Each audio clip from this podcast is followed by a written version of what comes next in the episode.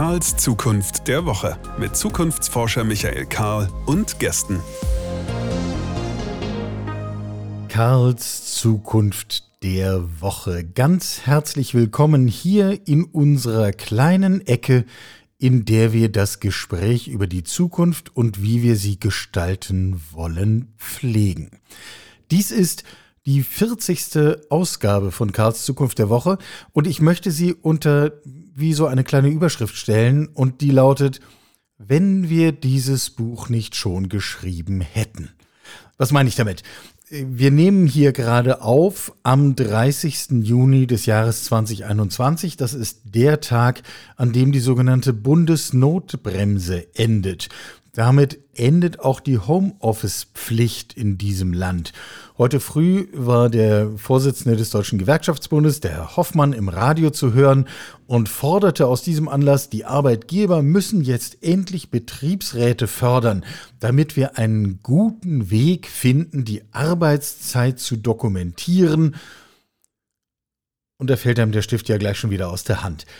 Ganz offensichtlich stehen wir am Ende der Pandemie mitten in der alten Welt mit einem deutlichen Jetzt erst recht. Jetzt erst recht zurück zu Stechuhr, zurück zu Ausbeutungslogiken, zu einer ordentlichen Trennung zwischen Berufsleben und Privatleben, wie früher.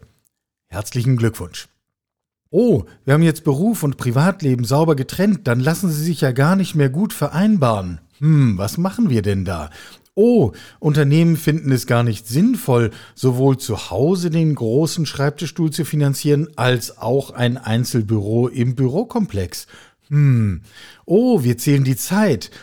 Sinnvoll bei Schichtarbeit, da wo Anwesenheit notwendig ist, von der Intensivstation bis hin zum Tabakladen. Aber sonst?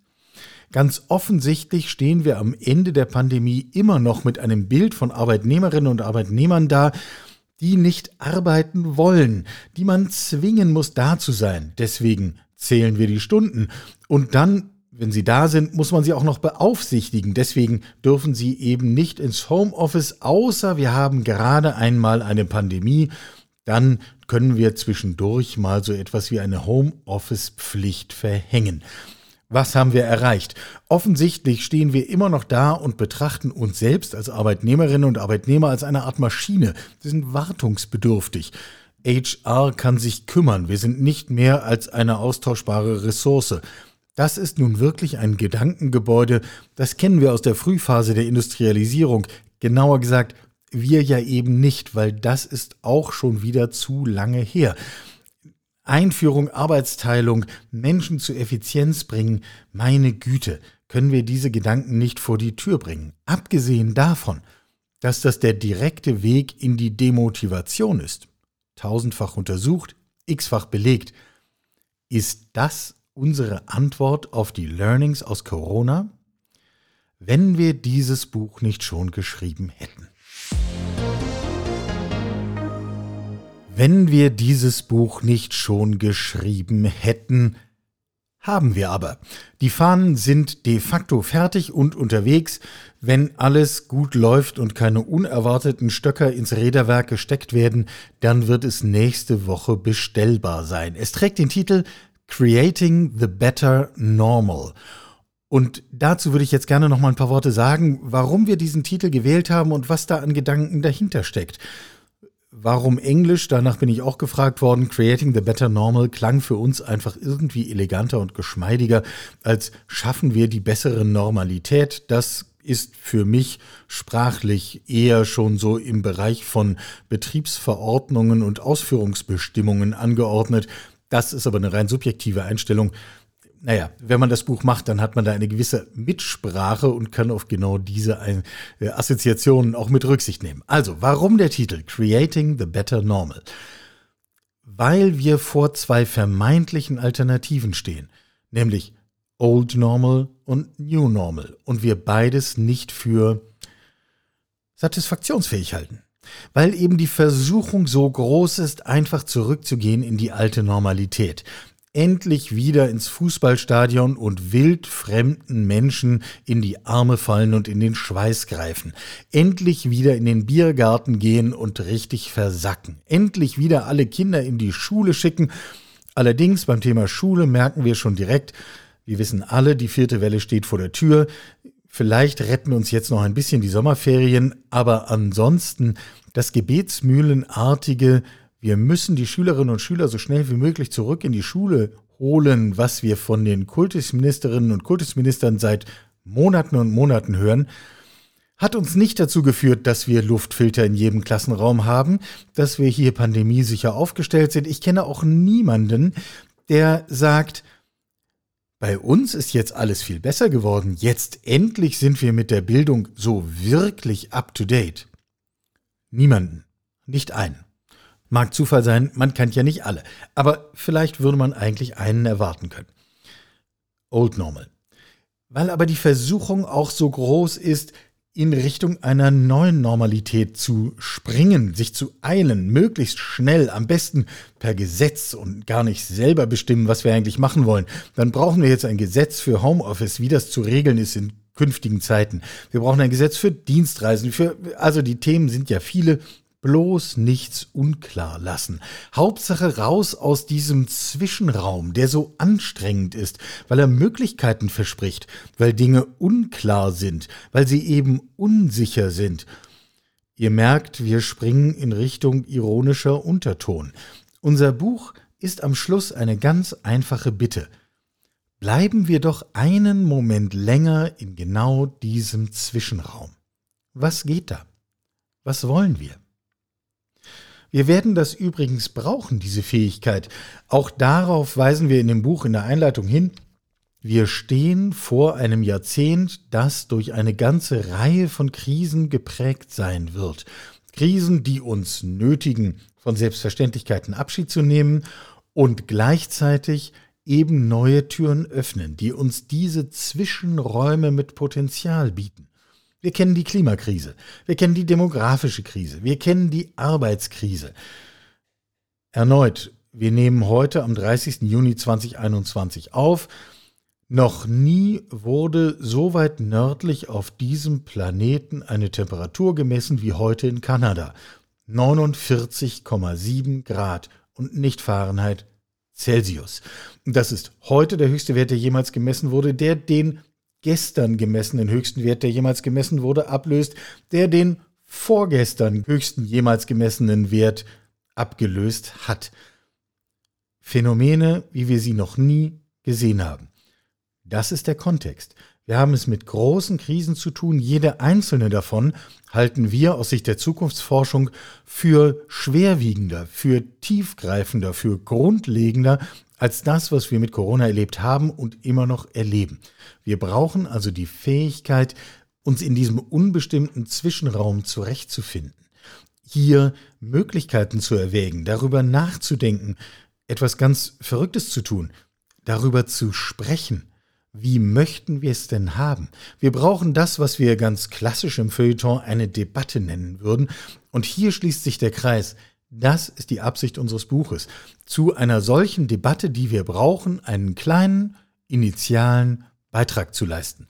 Deswegen haben wir es auch bewusst so angelegt, dass nicht einfach wir als Institut gesagt haben, wir schreiben mal alles, was dazu zu sagen ist, auf und drucken es zwischen zwei Buchdeckel, sondern wir ganz viele, ganz unterschiedliche Menschen gefragt haben, hier einen Beitrag zu leisten und genau diese Debatte mit aufzumachen und sie mit zu befördern. Denn wir brauchen Creating The Better Norm. Wenn wir dieses Buch nicht schon geschrieben hätten, dann müssten wir uns jetzt einen anderen Grund ausdenken, unseren heutigen Gast zu begrüßen. Max Hergt, ein langjähriger Weggefährte, wie wir auch mit Fragen rund um Zukunft, deren Entwicklung und Gestaltung beschäftigt, begleitet Organisationen, Unternehmen aller Arten dabei, die eigene Zukunftsfähigkeit zu steigern und er hat einen Beitrag für unser Buch geschrieben. Deswegen freue ich mich sehr, dass er heute da ist. Hallo Max, herzlich willkommen. Hallo Michael, danke, dass ich da sein darf. Ähm, du hast für das Buch geschrieben über New Work, New Work at Scale. Jetzt kann man ehrlicherweise sagen, New Work gab es schon vor Corona, jedenfalls diesen Begriff. Und wir haben auch schon mal drüber geredet, es gibt, glaube ich, kaum einen Begriff, wo so einerseits diejenigen, die heiße Luft verbreiten und andererseits diejenigen, die wirklich was Revolutionäres machen, so hart aufeinanderprallen wie bei New Work. Ähm, und manchmal kann man es erst auf zweiten Blick auseinanderhalten. Was würdest du sagen? Was ist jetzt wirklich anders? Warum müssen wir jetzt angesichts von Corona über so etwas wie New Work nochmal reden und jetzt richtig reden?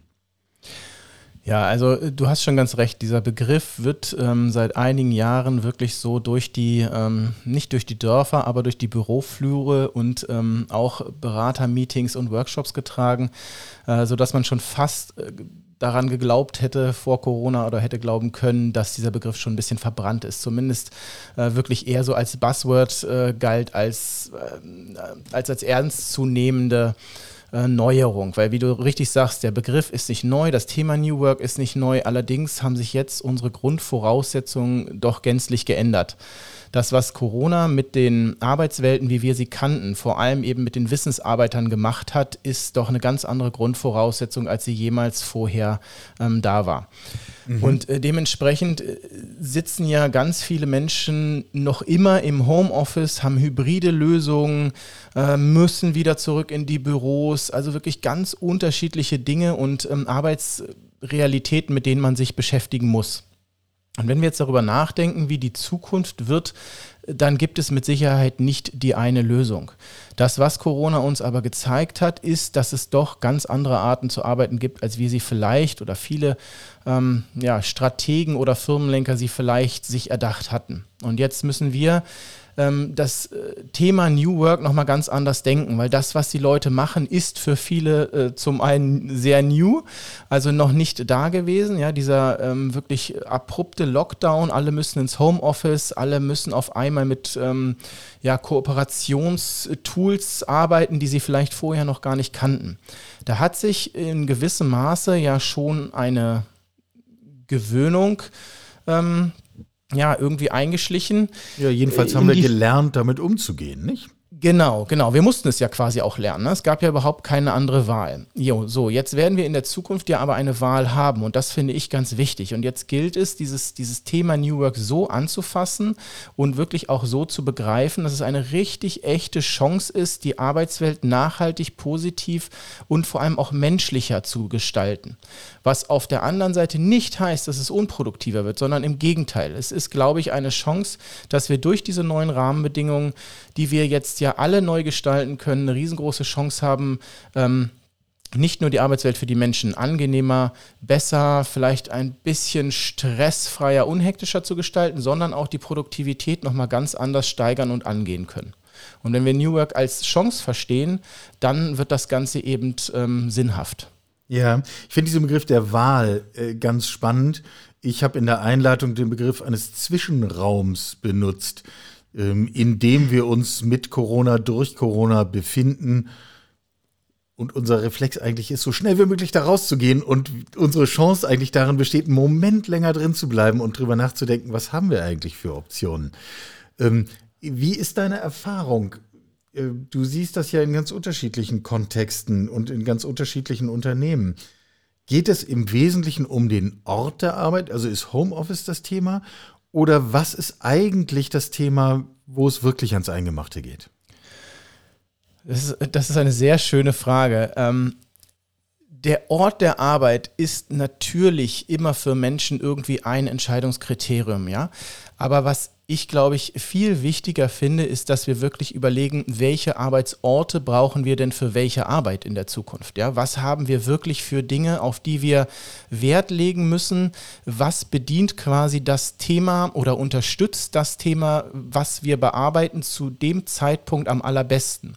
Und dann ist der Begriff Arbeitsort auch wieder sehr wichtig, weil wir dann überlegen können, was muss es denn für Arbeitszonen geben? Ja, ist vielleicht in der Zukunft das Unternehmen, wie wir es kennen, also das klassische Büro, ein Ort, äh, in den wir gehen, wenn wir Kollegen treffen wollen, wenn wir Kunden treffen wollen, ähm, wenn wir Netzwerkpartner treffen wollen, um dort uns zwischenmenschlich auszutauschen, um dort interaktiv miteinander Dinge zu machen oder aber auch ganz klar, um dort die Kultur des Unternehmens erleben und spüren zu können und vermitteln zu können.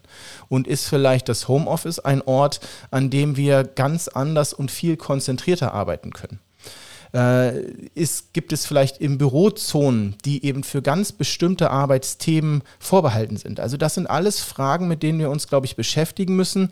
Aber diese One-Size-Fits-All-Lösung oder ein Bürokonzept wird alle glücklich machen, die wird es, glaube ich, in der Zukunft ich hoffe, dass es sie in der Zukunft nicht mehr allzu oft geben wird und dass man da, wie du so schön gesagt hast, innehält und jetzt mal überlegt, was haben wir denn auch für positive Schlüsse ziehen können? Wie können wir denn Messkriterien für uns anders einordnen, sodass wir eben auch unsere Wirtschaftlichkeit im Unternehmen ganz anders gestalten können? Also das sind alles Themen, die wir mit Sicherheit in den nächsten Wochen und Monaten nochmal ganz anders äh, bedenken müssen und vielleicht ja auch schon bedacht haben in den letzten Monaten. Ja, ich habe gerade eine sehr interessante Erfahrung gemacht. Vor wenigen Tagen hatte ich ein Auftaktgespräch mit zwei Vorständen eines Finanzdienstleisters, relativ groß, ähm, die mich gefragt haben und gesagt haben, können Sie hier uns ein bisschen unterstützen? Wir wollen unsere Büros umbauen, wir wollen das ändern.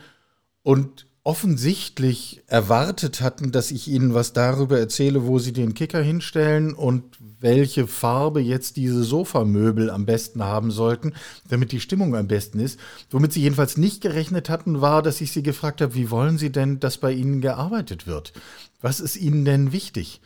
Und das war ein Moment der Irritation, der dann zu einem sehr intensiven, sehr interessanten Gespräch geführt hat. Ähm, und möglicherweise wird da viel mehr draus. Hast du den Eindruck, dass diese Frage überhaupt schon angekommen ist? Denn sie muss ja bei Führungskräften ankommen. Wie wollen wir denn hier eigentlich arbeiten?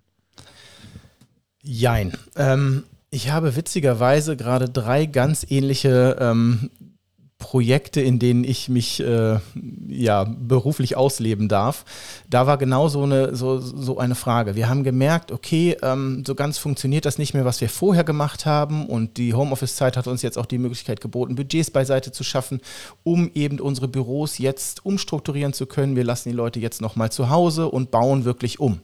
Und wenn man dann die Frage stellt, ähm, wie macht ihr das denn, wie geht ihr vor, dann kommen genau diese Antworten, kamen leider auch von, von, von zwei dieser äh, Projekte am Anfang, äh, wo sie gesagt haben, ja, welche Farben sind denn sinnvoll, was brauchen wir denn für, für ich sag mal, ähm, ja, Räume, in denen wir uns auch äh, erholen können. Und da fiel genau sowas, ja, Kickertisch, Kühlschrank, ähm, dürfen die da immer dran, muss, muss das immer offen sein? Also so ganz banale Fragen, die überhaupt nichts zum Thema eigentlich beitrugen.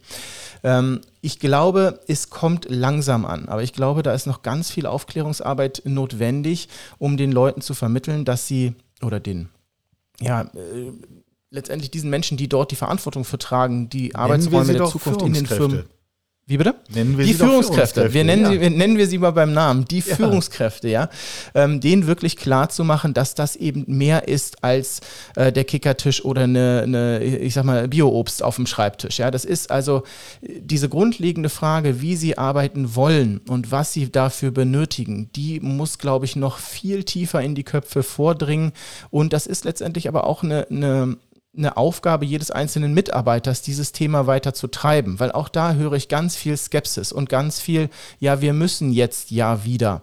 Ähm, also da so ein bisschen mehr Graswurzelbewegung und vor allem auch Mut, die Themen offen anzusprechen, würde, glaube ich, nicht nur den Führungskräften helfen, die richtigen Entscheidungen zu treffen, sondern natürlich auch jedem einzelnen Mitarbeiter ein bisschen mehr ähm, Möglichkeit zu bieten, um mitbestimmen zu können, wie wir denn in Zukunft oder wie diese Menschen in Zukunft in ihren Büros mit ihren Kunden, ihren Teams zusammenarbeiten können. Also da muss noch, glaube ich, ganz viel Basisarbeit passieren, äh, Michael. Und ich hoffe, dass auch das Buch dazu beiträgt, die Führungskräfte da ein bisschen zu motivieren, auch da einfach mutig zu sein und Dinge zu wagen und auch, wie wir das ja seit Jahren auch immer wieder äh, sagen, auszuprobieren, ja, ähm, Fehler zu begehen und eben aus diesen Fehlern zu lernen. Vielleicht auch geschützte Räume zu schaffen, wenn man sonst nicht die Möglichkeit hat, aber Dinge wirklich mal ganz anders und mit viel mehr Sinn und naja, zukunftsfähige Ausrichtung anzugehen.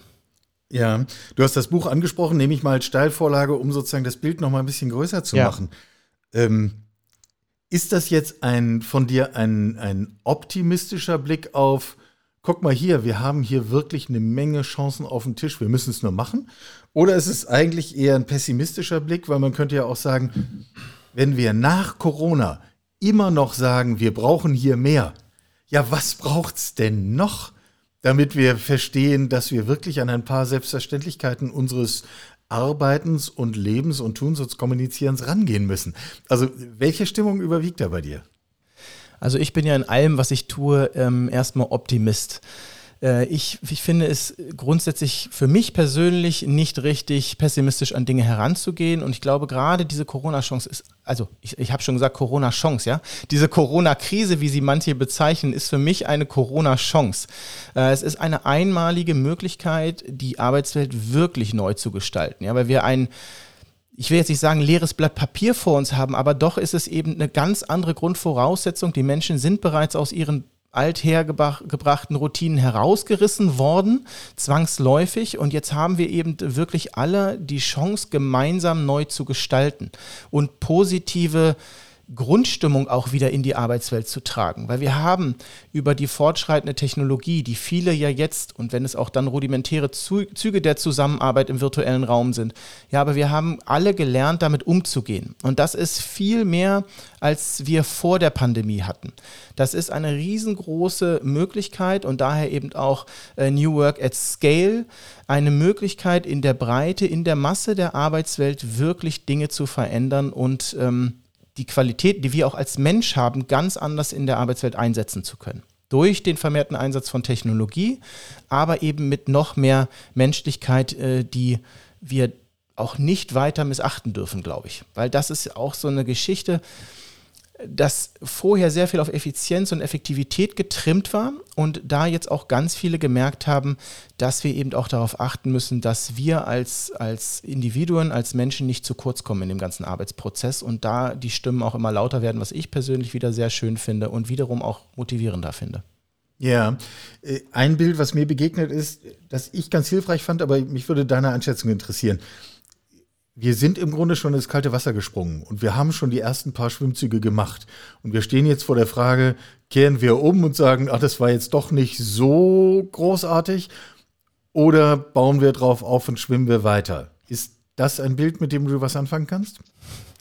Also die Umkehr wäre für mich äh, fatal und die komplett falsche Richtung. Wenn wir jetzt einfach versuchen, das Rad zurückzudrehen und einfach wieder ins alte Normal zurückkehren, dann ist das, glaube ich. Das ist doch so schön da, da kennen wir uns aus. Ja, genau, da kennen wir uns aus und da wissen wir auch ganz genau, was wir bisher nicht uns getraut haben zu tun und ähm, dann werden die Menschen wieder in ihre Aber wir kennen uns äh, aus. Aber wir müssen ja Neues wagen. Und vor allem kennen wir uns ja jetzt auch mit vielem, zumindest in, in ersten Schritten aus. Also ich, ich glaube, die Rückkehr ist, ist keine Option. Also für mich, wenn mich jemand fragt, und du hast mich gerade gefragt, ist das keine Option. Wir müssen definitiv die Fehler der Vergangenheit, aus denen müssen wir lernen, aber vor allem müssen wir Dinge, die gut geklappt haben, die müssen wir herauspicken, die müssen wir ähm, vielleicht auch viel größer noch publik machen, viel mehr in die Breite tragen, ähm, als Führungskraft darüber reden, was wir schon geschafft haben in den Teams, in den Unternehmen, wie gut Dinge funktioniert haben, um dort wirklich diese sogenannten Best Practices, also die Beispiele, wo Dinge geklappt haben und funktioniert haben, dass wir die wirklich herausstellen, darüber sprechen und die Menschen so auch begeistern und so vor allem auch wirklich Bedenken noch nehmen, ja, die da sind. Und dann äh, kann das Ganze echt klasse werden in der Zukunft. Sagt Max Hergt, der sich mit Zukunft beschäftigt und einen, wie ich persönlich ganz unmaßgebliche Einschätzung finde, sehr spannenden Beitrag zum Thema New Work at Scale zu unserem Buch beigetragen hat. Danke, Max. Wir setzen das in geeigneter Weise fort. Danke dir, Michael, und viel Spaß beim Lesen. Und genau bei diesem Lesen könnte unter Umständen ja die Frage aufkommen, wie geht das eigentlich rein praktisch?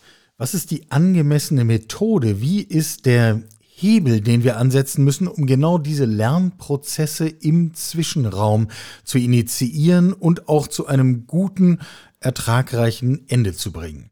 Einen Gedanken dazu hat Jan Wokittel formuliert. Jan ist in vielerlei digitalen Zusammenhängen unterwegs. Sein Hauptberuf ist derzeit äh, Prozessverantwortlicher für digitale Lösungen beim weltgrößten Pharmakonzern zu sein. Das heißt, Hier geht es genau um dieses Thema Lösungen. Und Jan hat vor kurzem im Gespräch hier im Podcast dazu einen sehr interessanten methodischen Ansatz vorgestellt zum Thema Lernen in genau dieser Unsicherheit. Und dabei eben genau diese Unsicherheit nicht zu negieren, sondern die Unbestimmtheit zu nutzen.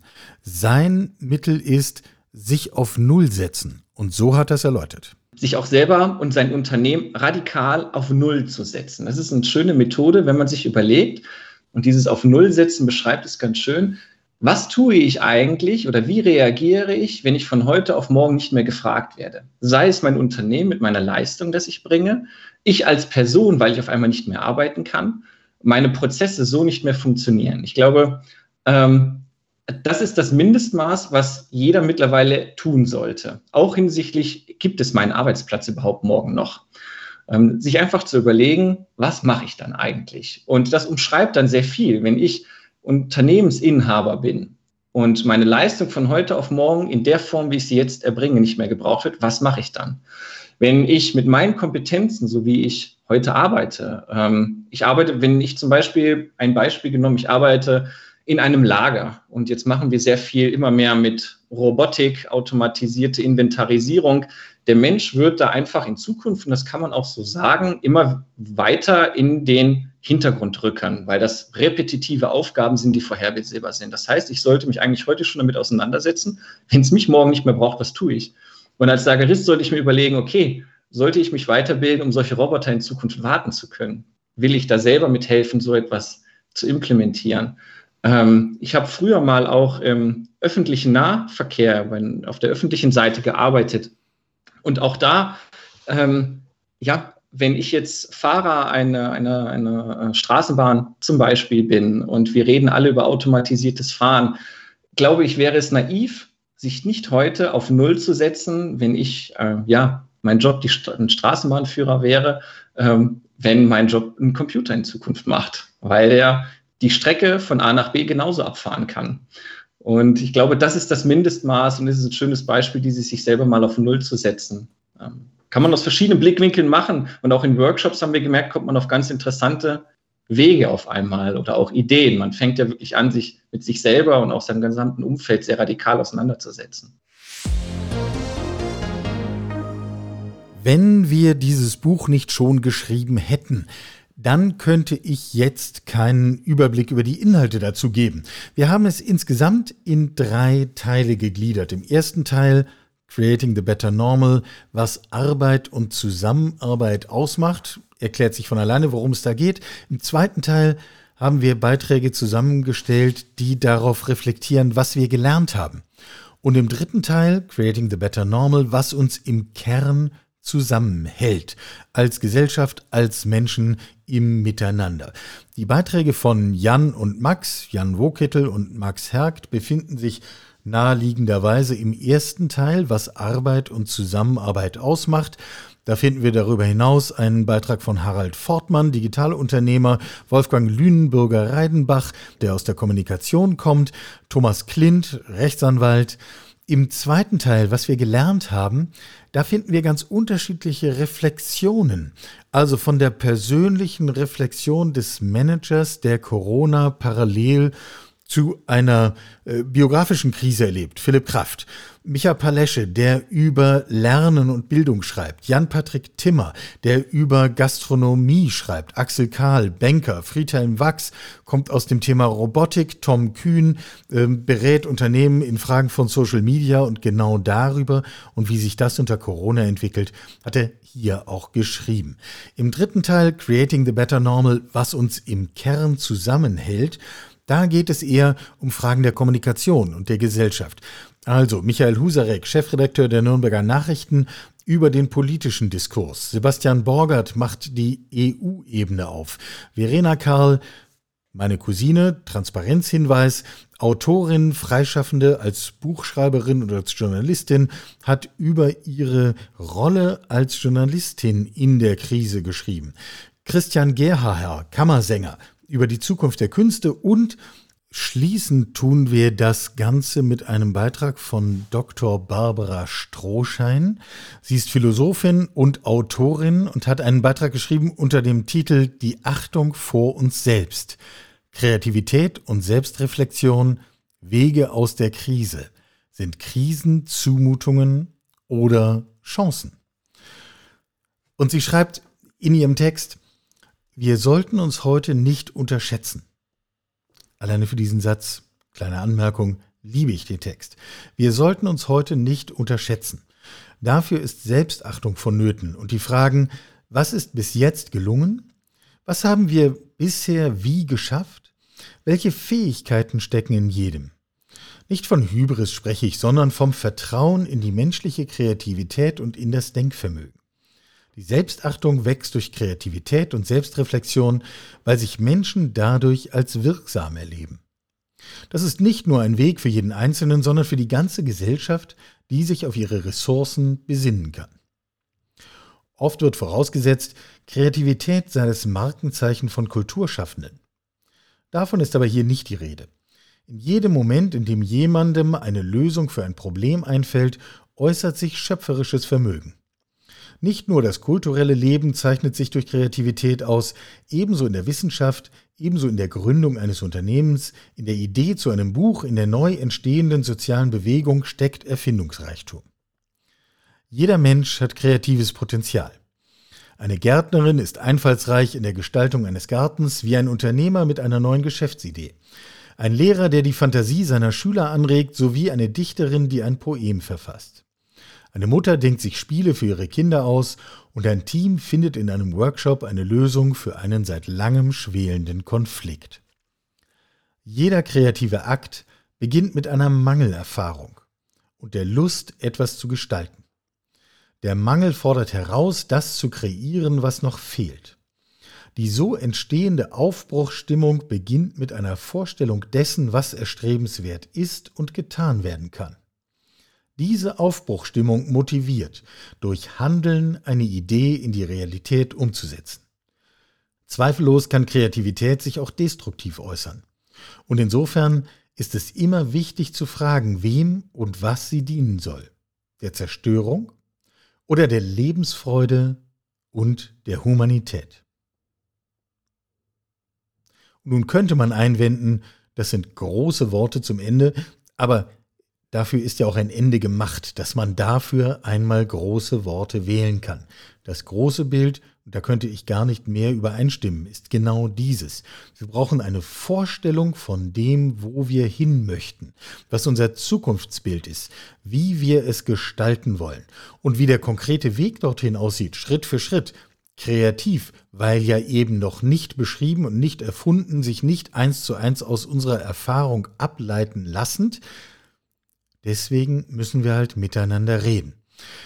Wir haben Folge 40 unter die Überschrift gestellt, wenn wir dieses Buch noch nicht geschrieben hätten. Zum Glück, finde ich, haben wir es und ich hoffe, ich konnte in dieser Folge einmal noch deutlich machen, warum wir mit so einer Energie und so viel Aufwand in genau dieses Thema eingestiegen sind. Ich halte es schlicht für notwendig, um unserer selbst willen. Schaffen wir die bessere Normalität. Und dem ist nur eins hinzuzufügen, wir hören uns nächste Woche wieder. Bleibt gesund. Sie hörten Karls Zukunft der Woche, ein Podcast aus dem Karl Institute for Human Future.